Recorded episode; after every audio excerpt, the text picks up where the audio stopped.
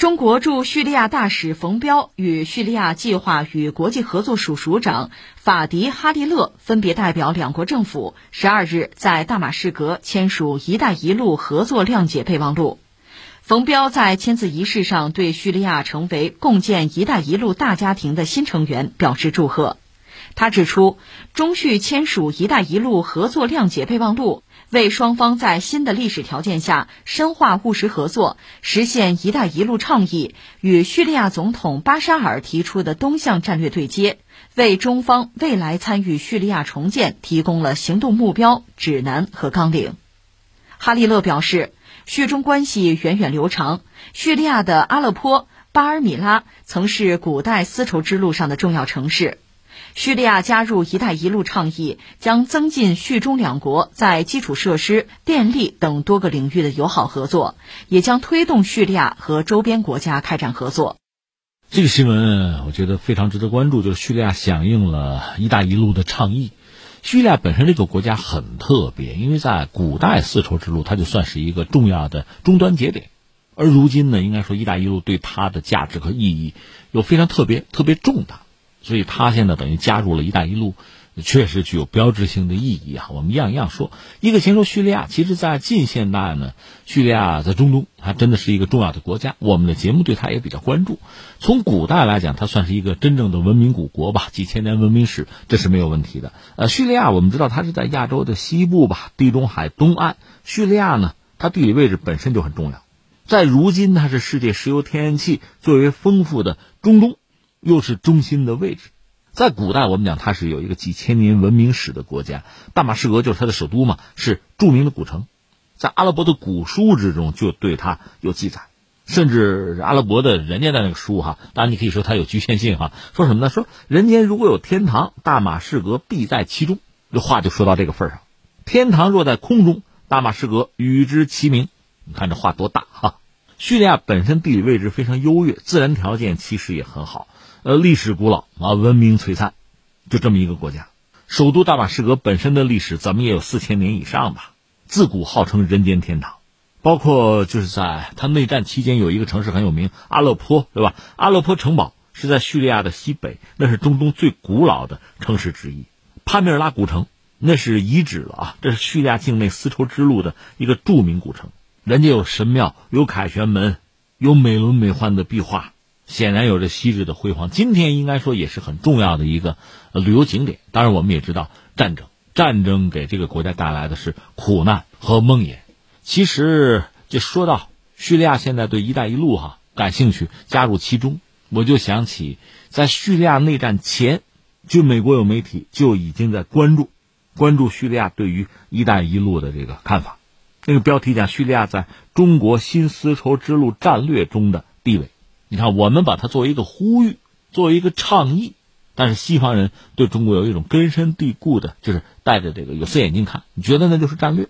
而在叙利亚内战之前，他们认为叙利亚就对这个所谓战略感兴趣，甚至在那篇美国人的文章里描述之中说，一九九一年以来，你看，就苏联解体以来，中国就一直在重建丝绸之路，修建公路、管道、铁路线，欲沿这条历史走廊将中国重新与中亚和欧洲连接。美国人的文章写说，叙利亚是古代丝绸之路的终端节点，而如今在国际上属贱民国家。你看看美国人这个盛气凌人，贱民吗？你又不是印度人，你又不是种姓制度，叫人家贱民国家。中国却对大马士革产生了空前兴趣，这显示出中国将叙利亚视为重要的贸易中心，以及在非洲、欧洲和中东利益的合作伙伴。注意这篇文章，我再三强调，这是在叙利亚内战之前美国媒体的文章。所以你看到美国人确实有一种根深蒂固的传统，他们对这个世界格局啊、秩序，他们有他们自己的认识和安排，他们不希望别人改变。可是你想，实际上很可笑，因为美国出现在人类历史上不过二百多年嘛。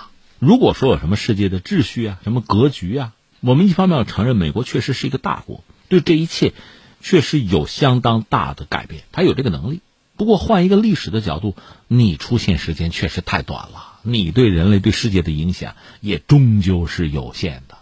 不要自我感觉太良好。说到丝绸之路这个词儿啊，古代丝绸之路这个词儿，这还是德国人，就德国地理学家李斯霍芬在十九世纪他的一个概括。当然，这个概括受到了全球的历史和地理学家们共同的认同，所以就这样叫了。那么，丝绸之路呢，是横贯亚欧大陆，其实是多条贸易和文化传播的通道，或者叫路线吧，组成的一个陆地的通道，从东亚到中亚，到南亚各国吧，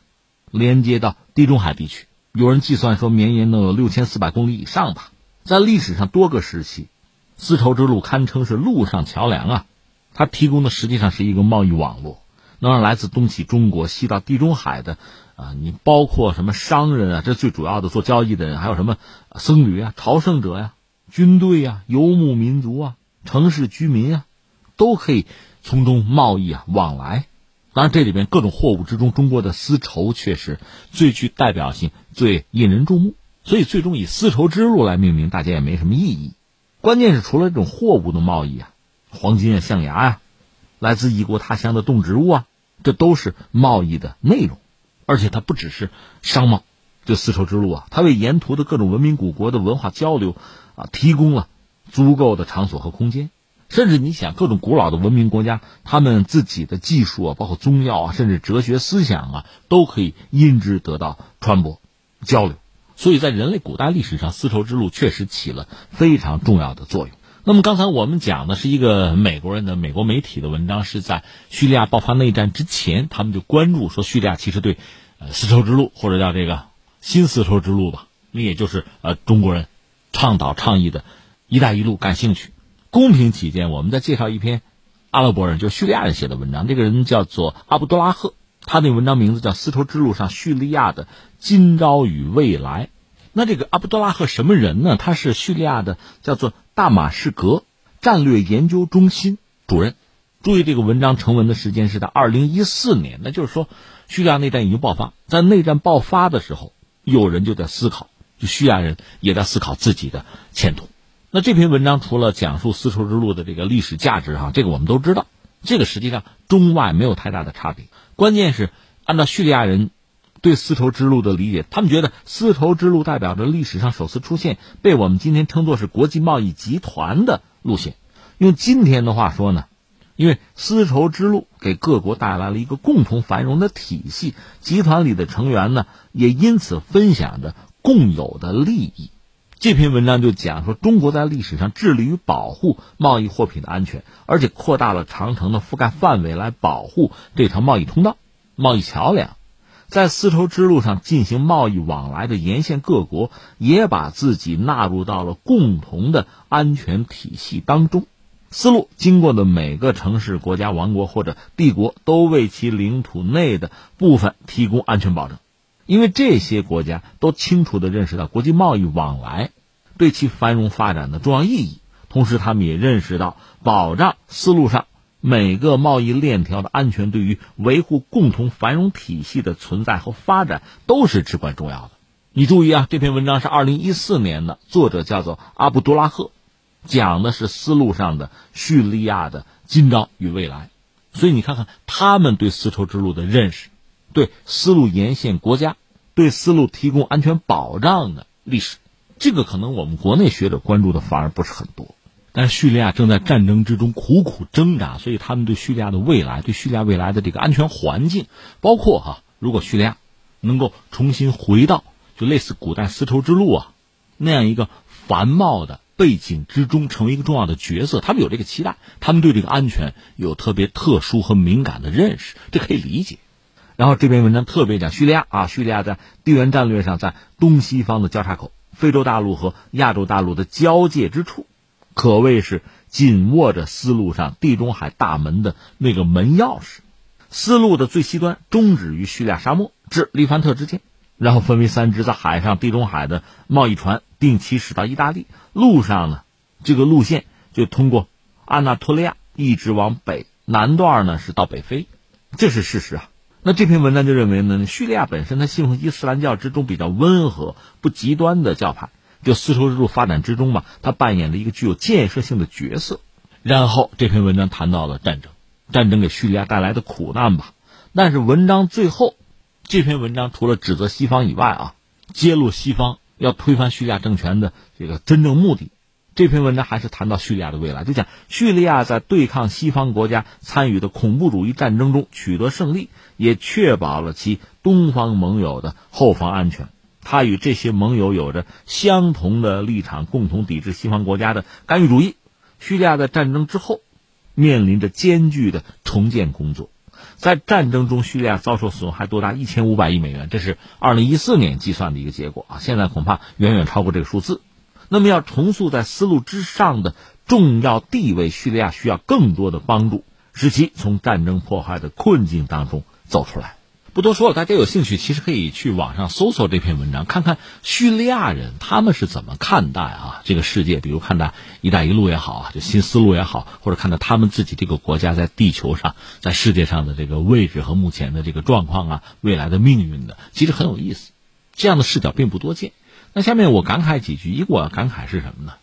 今天聊这个话题，反正比较特殊吧，我算是考古哈。你看，我翻出来两篇文章，一篇是美国人写的，那是在叙利亚内战之前十多年前的事儿了；另一篇呢是叙利亚人在内战期间，二零一四年嘛，内战期间写的，实际上都是和新丝绸之路啊、一带一路有关系的。你可以对比着看，相信你会有自己的感受、有自己的判断啊，这是一个。所以你看，有的时候考考古啊。看看历史啊，历史穿行者啊，是很有道理、很有价值的。这是一个。再有一个，我想说什么呢？其实说到“一带一路”或者“新丝绸之路”这个概念哈，我们确实有我们的想法，有我们的构想，而且提出了我们的倡议。很多国家也响应了这个倡议。最新的是叙利亚，这个我们看到了。但是我们还要说，美国人其实他们也想到，就像下棋一样，这步棋他们也看到了。那是什么时候呢？奥巴马时代。奥巴马做美国总统的时候，你记得他那个国务卿是希拉里·克林顿，美国那个前总统克林顿的夫人。那个时候他手下有智库，就提出来过，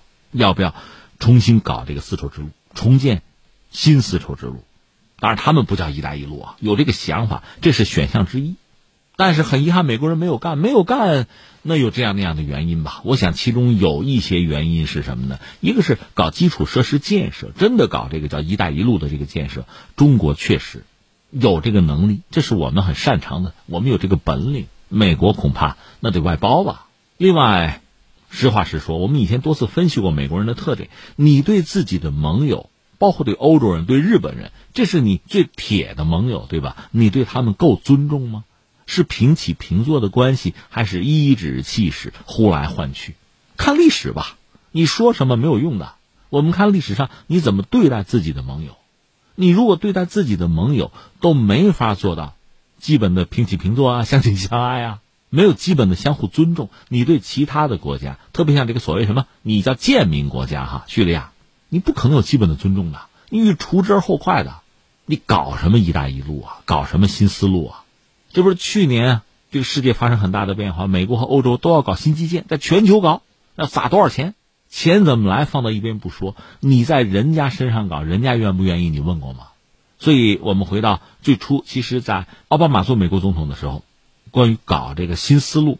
就有美国学者提出过这个构想，只不过提出构想而已，没能落到实处。而我们的一带一路是落到实处了。但是就这步棋来说，双方都看到了。问题在于，下面我特别想说的是第三点哈，这步棋我们都看到了，但真正要做，即使美国人做，相信中国人、美国人做法又会是完全不同的。当然，从结果看，可能是搞出很多基础设施啊，但是做法完全不同。这就说到我们国内一个哲学家吧，一个思想家叫做赵廷阳，他一直在关注、在研究中国的历史和中国的文化。最后，他得出一个什么概念？他说，中国人的这个文明啊，本身不是那种侵略的文明。